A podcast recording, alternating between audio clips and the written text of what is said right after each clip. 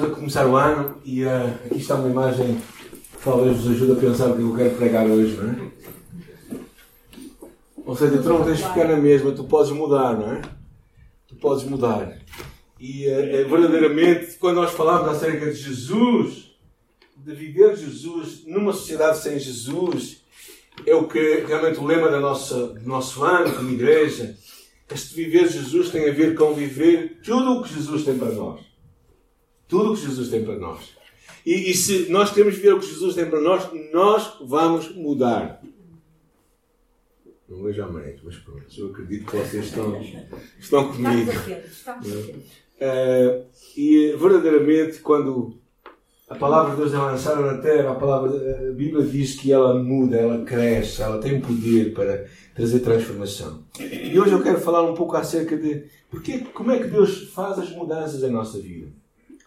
E uh, foi uma mensagem que me abençoou muito, porque verdadeiramente são. Quando eu preparo as mensagens, normalmente eu sou o primeiro beneficiado delas.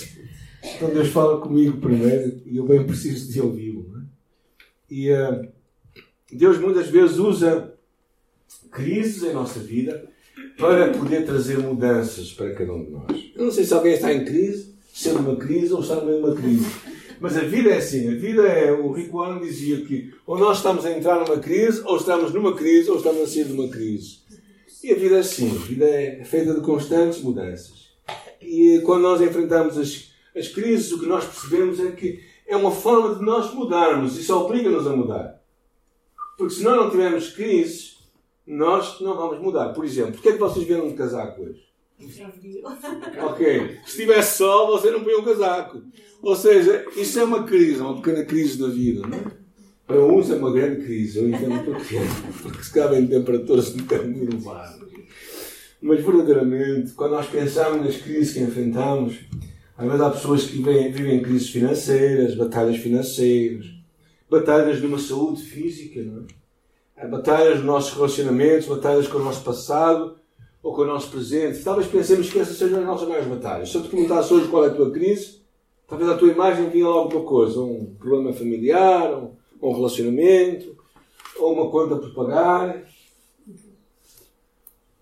Mas eu vou-vos dizer uma coisa: que a nossa maior batalha não é com essas coisas, a nossa maior batalha é com Deus.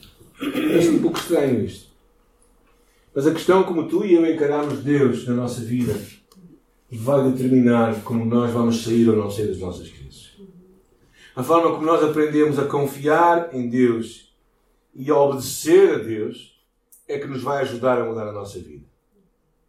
Porque ainda nós pensamos que a nossa crise é o problema que nós estamos a passar e poderá ser. Mas a forma como tu olhas para Deus e como tu enfrentas Deus, então tu vais perceber como é que tu vais ter esta batalha. a história que hoje vamos falar é a história de um homem chamado Jacó. O que é que sabemos de Jacó? Jacó era um de dois irmãos, numa família uh, de Isaac. Seu pai era Isaac. Quando os dois nasceram, eram gêmeos.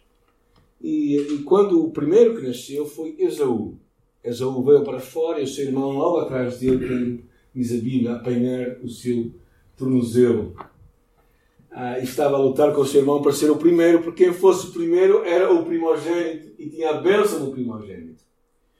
Então, verdadeiramente, era um homem que começou a vida assim e, e ele vivia numa família disfuncional. E esta era a família do início da, da, da história da, da, da, nação de Israel. Era uma família disfuncional porque, porque havia dois filhos. Havia um pai e uma mãe. O pai gostava mais de Esaú, que era um homem que gostava de caçar e cozinhar. Eu não duvido porque é que ele gostava mais de Isaú, porque ele gostava de comer. Não é? Comia na caça que o seu filho trazia. Não é? Então ele gostava. E a sua mãe gostava de Jacó.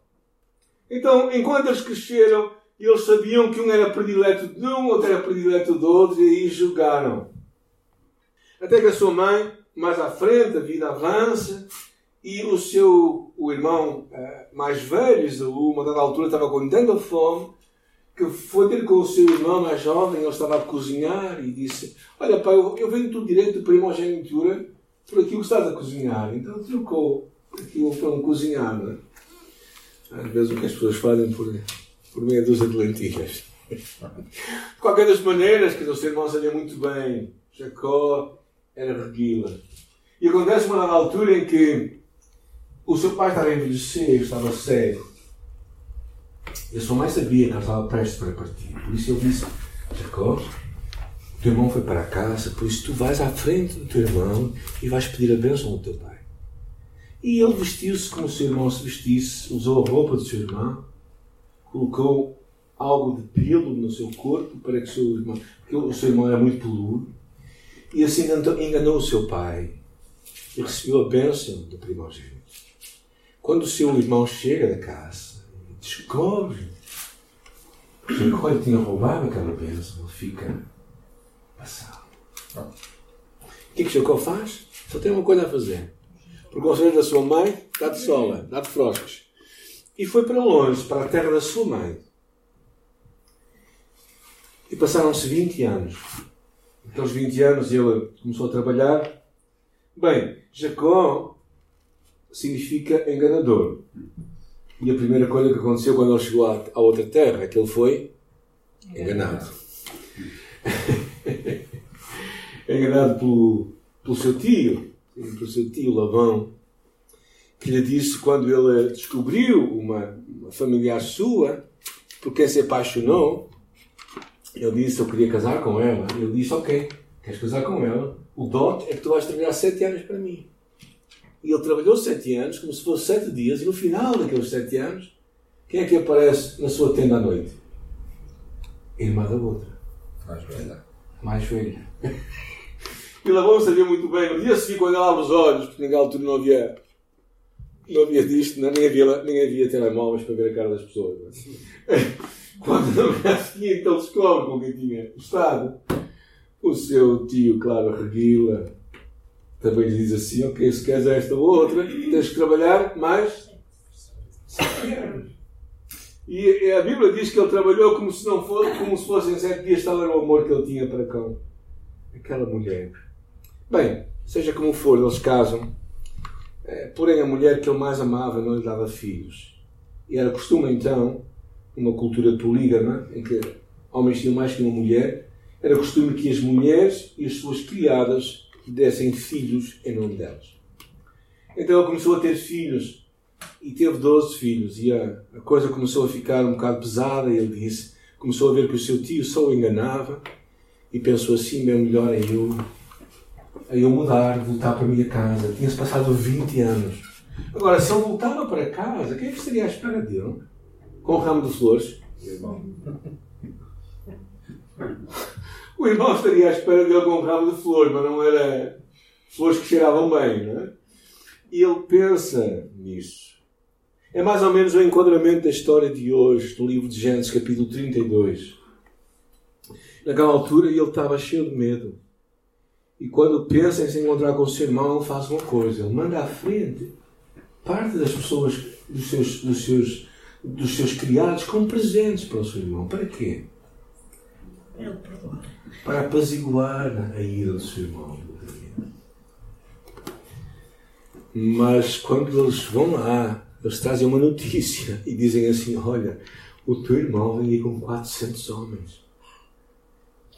E capítulo 32 de Gênesis, versículo 7, o que é que diz? Diz assim: então Jacó teve medo.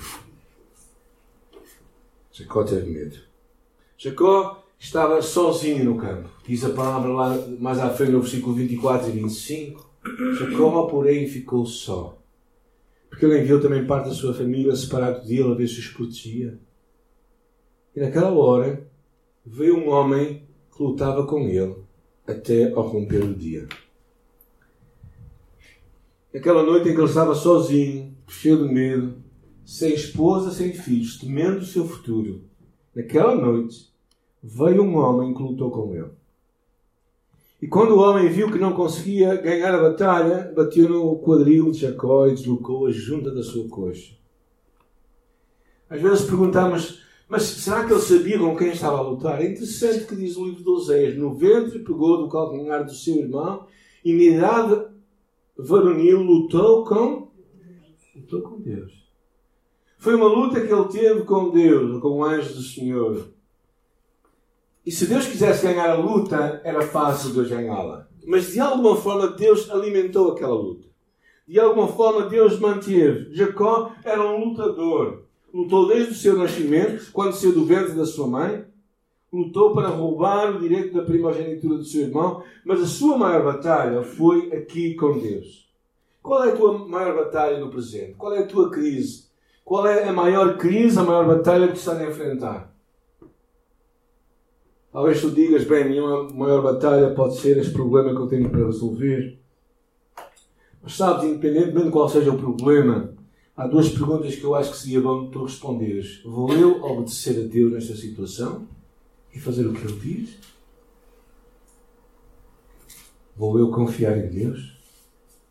Todos vocês sabem que nós temos estado numa batalha desde setembro. E a nossa maior batalha não é por uma doença. A nossa maior batalha é para, para que Deus, nós possamos confiar nele, plenamente nele. Os propósitos de Deus. Porque a maior batalha não é os problemas que nós temos, que são reais e que podem vir ao nosso encontro. Mas o que nós fazemos com ele é que vai determinar não importa qual é o teu problema, se é financeiro, físico, relacional, a tua carreira. O teu maior problema não é o problema em si mesmo, mas antes se vais obedecer e confiar em Deus ou não. Isto é que vai tornar o teu problema maior ou menor. Isto é que vai trazer uma chave para a mudança. Alguém disse que depois das crises as pessoas nunca mais serão as mesmas. Ficarão mais fracas ou mais fortes, mais corajosas ou mais covardes tudo dependerá como enfrentam as suas próprias crises. E eu digo, tudo dependerá como aprendem ou não a confiar em Deus. Na raiz dos seus problemas está a nossa luta com Deus. Tu queres ser Deus? Tu queres estar no controle? Ou tu queres confiar em Deus? Qual é o objetivo de uma luta? É deitar outra pessoa abaixo. E naquela luta, naquela luta, realmente, toda a luta de Jacó era com Deus. Porquê é que Deus permite as crises em nossa vida? Eu creio que Ele permite crises para nos chamar a atenção e para que nós possamos saber que Ele está perto. Ah, porquê? Porque Deus nos ama demais para nos deixar ser o que somos. Ele quer nos ajudar a crescer, a ser melhor, para ser diferente, para sermos tudo o que Ele quer que nós sejamos. E isso às vezes demora tempo e Deus está a trabalhar o nosso caráter. As crises vêm para que a dor nos ajude a ultrapassar o desafio. Um dos nossos filhos tinha a tendência de pôr a mão no forno. Até como um certo dia que nós decidimos aquecer o forno bem, bem quente e pegar na mão dele e colocar lá pertinho. Nunca mais colocou. Porque ele aprendeu. E nessa altura é interessante, nesta luta que, que este homem estava a ter com Deus, há uma coisa interessante, porque ele de alguma forma percebe. De alguma forma percebe que aquele homem que ele não sabia a princípio sequer quem seria era mais poderoso do que ele. Ele sabia disso. E por isso o que lemos lá é muito interessante. O homem, então ele disse: Deixa-me ir, porque é de madrugada. De alguma forma aquele, aquele anjo alimentou aquela luta, até de madrugada. Mas Jacó entrou em pânico e disse: O que é que diz?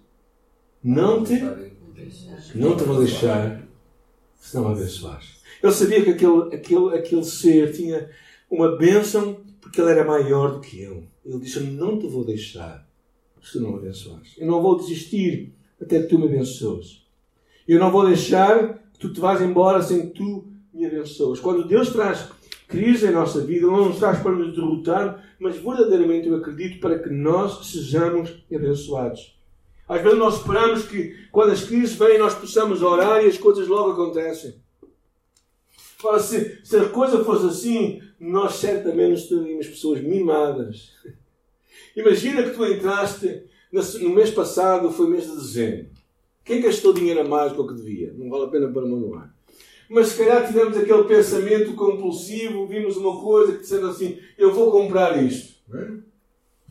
vou comprar isto. E então tomamos aquela decisão assim de, de ânimo leve. E chega janeiro e precisamos de pagar aquilo. Certo? E aí nós fazemos o quê? Oramos a Deus. Pedimos uma ação sobrenatural de Deus. E diz, Deus faz um milagre. Diz assim, porquê que tu não falas comigo há um mês atrás? Porquê que tu há um mês atrás não pediste conselho acerca do que é que devias fazer? Eu penso que esta é uma das grandes lições da vida. Que muitas vezes Deus não nos vai ajudar a sair dos nossos problemas até que nós aprendamos as lições. Imagina que tu tinhas problemas da forma como gastas o dinheiro. Imagina. Isso era uma coisa constante. Então tu oravas e Deus respondia. E eras livraria. O que é que tu fazias assim? Ias gastar mais dinheiro. Ou seja, Deus não está muito interessado às vezes em simplesmente responder aos nossos pedidos. Ele está interessado em formar o nosso caráter. Mas o que é interessante nesta história é que verdadeiramente este homem disse: Eu não te vou deixar. Quando Deus permite uma luta, uma crise na nossa vida, Ele não, ele não resolve imediatamente. Ele deixa um tempo para verdadeiramente trabalhar em nós. E uh, porquê? Porque tem que, Ele quer ver até que ponto é que nós estamos interessados, até que ponto é que nós oramos, é que nós buscamos a Deus. Porquê? Porque numa geração, às vezes, muito imediato, nós não temos o compromisso de esperar e de buscar e de trabalhar. É por isso que Gálatas dizem: Não nos cansemos de fazer o bem, porque a seu tempo se faremos. Se não houvermos, porque há muita gente que desiste do caminho. Eu gosto muito de um restaurante aqui na Avenida João de Deus. Eles cozinham muito bem, muito barato. E, e, mas tens que esperar 15 minutos. Agora, alguns já estão a dizer 15 minutos de espera. Eu vou ao McDonald's e peço que já está a sair, não é? Ou alguns outros restaurantes em que a comida vem já vem fria e tudo. Já vem, já vem no, no clima do ambiente, não é? Ou seja, às vezes as coisas boas nós temos que esperar. E aqui, Jacó, é interessante, ele diz: Senhor, eu não te vou deixar sair até que tu me abençoes. Eu não vou desistir. Eu não vou, eu não vou deixar que tu vás embora. E às vezes Deus não, quando Deus trabalha connosco, Ele não se tira os problemas todos de uma vez. É como uma cebola. A cebola tem muitas camadas, não é? Então Deus vai tirando às vezes os problemas da nossa vida assim, um após o outro. Isto é como quando nós queremos resolver as nossas dívidas, não é? Há pessoas que às vezes, de vez em quando, acordam e dizem assim: Eu devo em cinco lugares. Então o que é que tens que fazer? Vou pagar os cinco de uma vez? Dificilmente. Não? O que é que tens que fazer? Esperar um de cada vez. Não é? Um após outro. E aqui Jacó estava interessado em ter a bênção de Deus. E, uh, e nesta, nesta fase o que acontece é muito interessante na conversa. Porque aqui há um momento em que aquele anjo, que é Deus, lhe pergunta qual é? E o que é que ele responde? Sou Jacó. Sabem que Jacó significa enganador.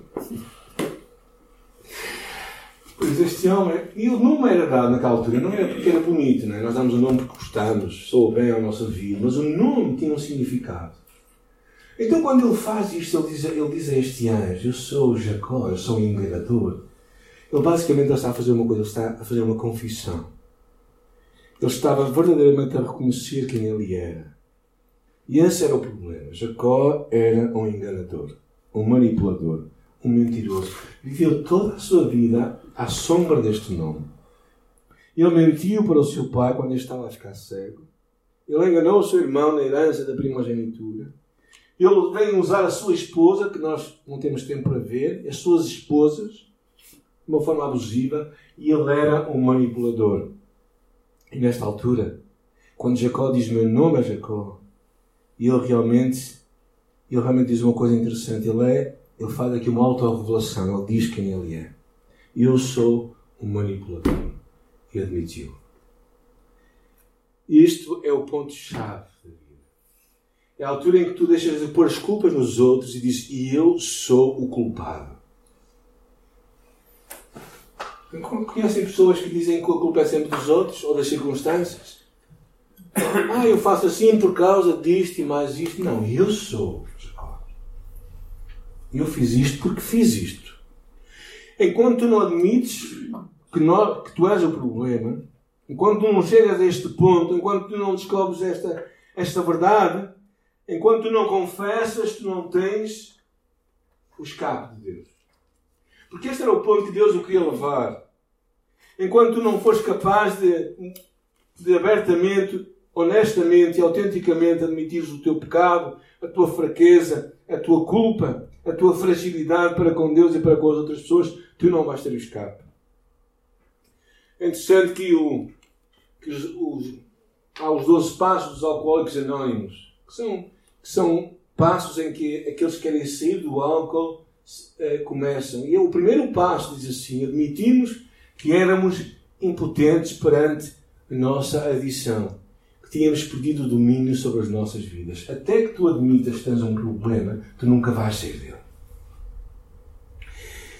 E verdadeiramente há muita gente assim, que se auto-engana e pensa que engana os outros, mas certamente não engana Deus.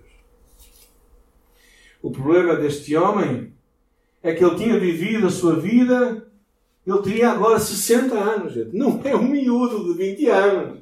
Ele tinha 60 anos. E até então ele não passava de um manipulador, de um enganador.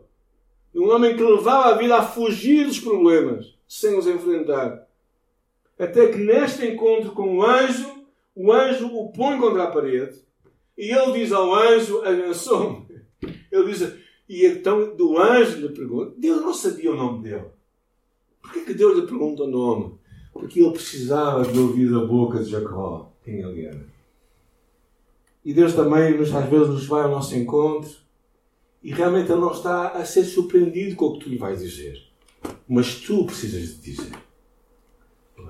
Tu nunca serás capaz de mudar até que aberta, honesta e autenticamente admitas o teu pecado, a tua fraqueza, a tua culpa, a tua fragilidade para com Deus e para com as outras pessoas. Tens que chegar ao momento em que tu dizes eu sou. Aí Deus vai te mudar. Aí as coisas podem começar a mudar. Deus já sabe. Tu não vais ficar a surpreender a Deus. E nesta altura é interessante, quando ele diz isto, quando ele diz isto, a Escritura diz, e então disse, não te chamarás mais Jacó, mas Israel. E ali o abençoou. Pelo que Jacó chamou ao lugar Peniel, dizendo, porque tenho visto Deus face a face. Sabem, a palavra Israel significa príncipe com Deus. E, uh, e Deus o que estava a dizer basicamente era uma coisa: Jacó, visto tu confessares quem tu és, visto tu admitires a tua culpa, o teu pecado, visto tu reconheceres que tu és um enganador, então tu agora vais ser um príncipe. Eu acho isto verdadeiramente incrível. Porque ali ele chama aquele lugar Peniel, que significa lugar onde via Deus. Via Deus face a face. Ele percebe que era Deus que estava ali.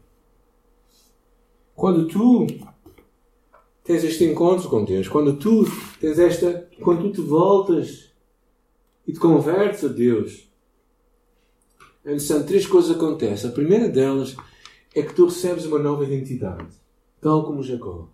Jacó passou, deixou de ser Jacó, passou a ser Israel, que significa príncipe. Ou seja, verdadeiramente o que Deus está a dizer é assim: Tu já não vais ser mais um manipulador. Eu sei quem tu eras, mas eu também sei quem tu podes ser. Eu sei quem tu eras, que eras um enganador, mas eu sei que tu podes ser um príncipe. E quando tu e eu encontrarmos a Deus, é? apesar dos nossos muitos pecados, apesar de todas as coisas que podemos ter feito de errado em nossa vida, Deus olha para nós e Deus vê o que Ele pode fazer em nós por causa de Jesus. Ele vê verdadeiramente que a nossa identidade pode mudar. Por isso é que ele muda o nome das pessoas. Quando ele chama Cefas, ele depois o chama de Pedro. Quando ele chama Abraão, ele chama depois Abraão. Ou seja, ele muda a nossa identidade. Deus está a mudar a nossa vida. E quando nós encontramos este Deus, nós mudamos a nossa vida. No curso Graça, nós falamos dos vários nomes que Deus nos pode dar. E alguns deles são escolhido, precioso, seguro, amado, limpo, apresentável, protegido, herdeiro. Ou seja, verdadeiramente ele recebe uma nova identidade e é abençoado. A segunda coisa que nós vemos, além da nossa identidade, é que Deus nos abençoa. Se tu queres a bênção de Deus, tens que fazer a tua parte. Deus te quer abençoar, mas tu tens de voltar para Ele. E então Deus faz uma coisa que é um bocado estranha na história. O que é que Deus faz com ele? Alguém sabe? Deus o marca para toda a vida. Aquele anjo, antes de deixar ele embora, ele dá-lhe uma, o brasileiro diz uma cutucada, uma castada, vamos dizer assim em bom português, né? uma castada num nervo e o deixa a mancar para o resto da sua vida. Estranho. Depois de o abençoar, depois de mudar o seu nome, o deixa mancar.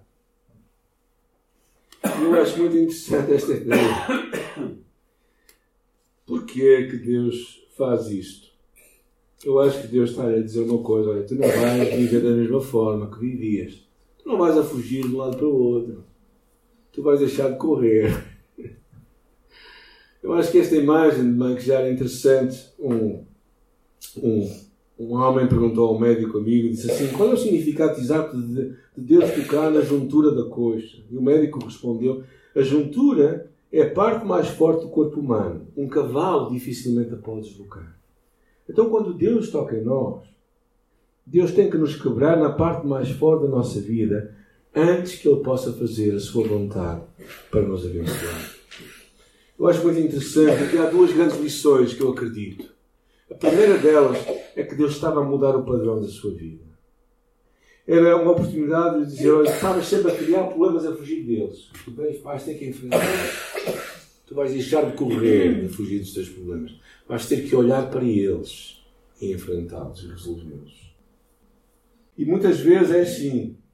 Às vezes nós também queremos fugir de Deus e daquilo que Deus traz para a nossa vida, e às vezes Deus tem que nos, que nos dar uma cacetada para nós pararmos.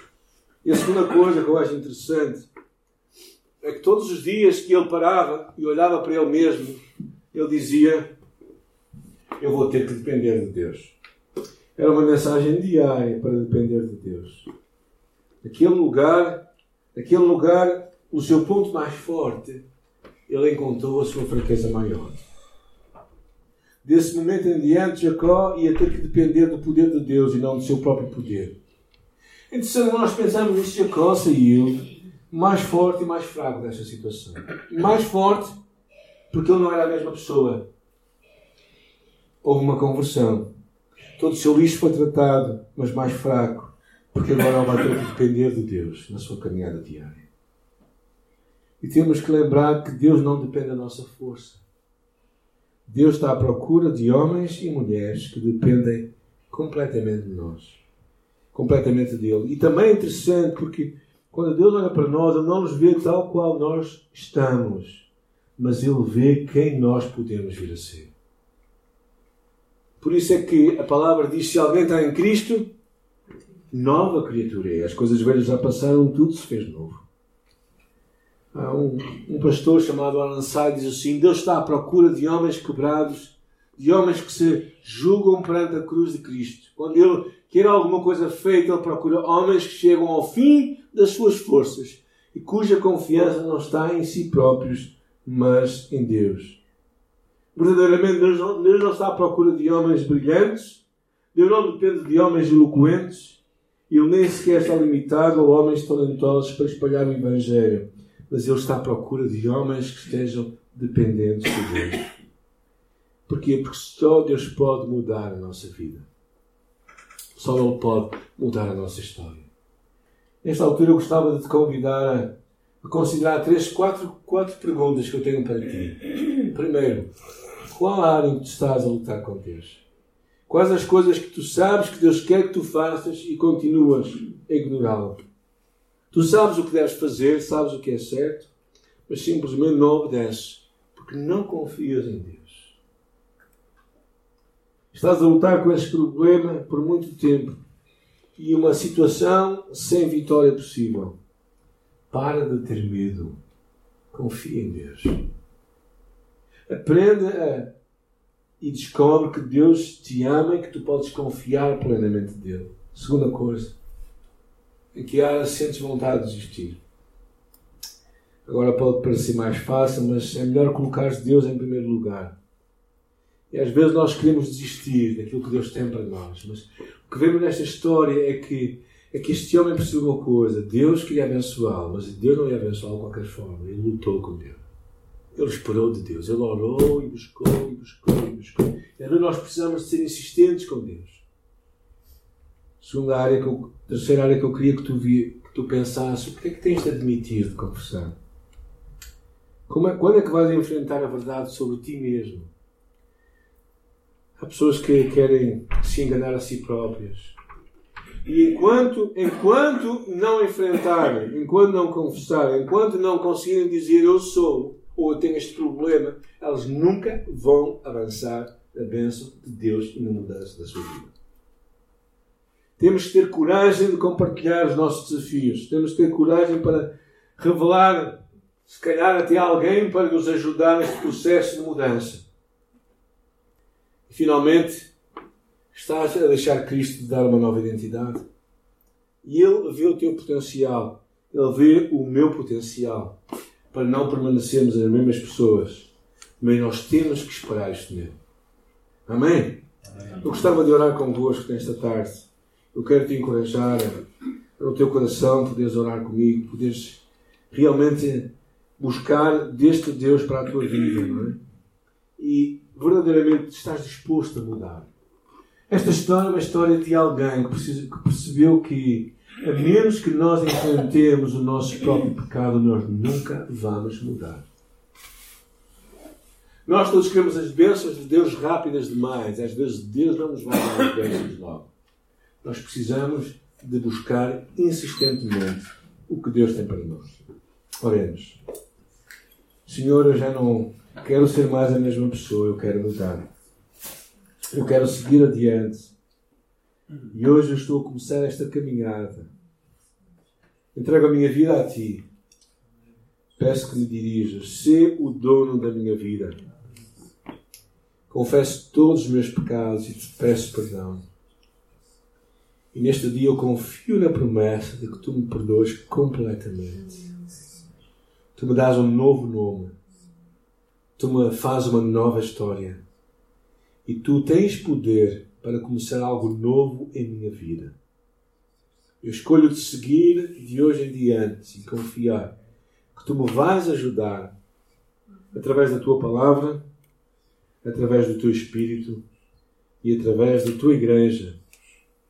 E neste dia eu oro no nome e no mérito do nosso Senhor e Salvador Jesus Cristo. Amém. Amém.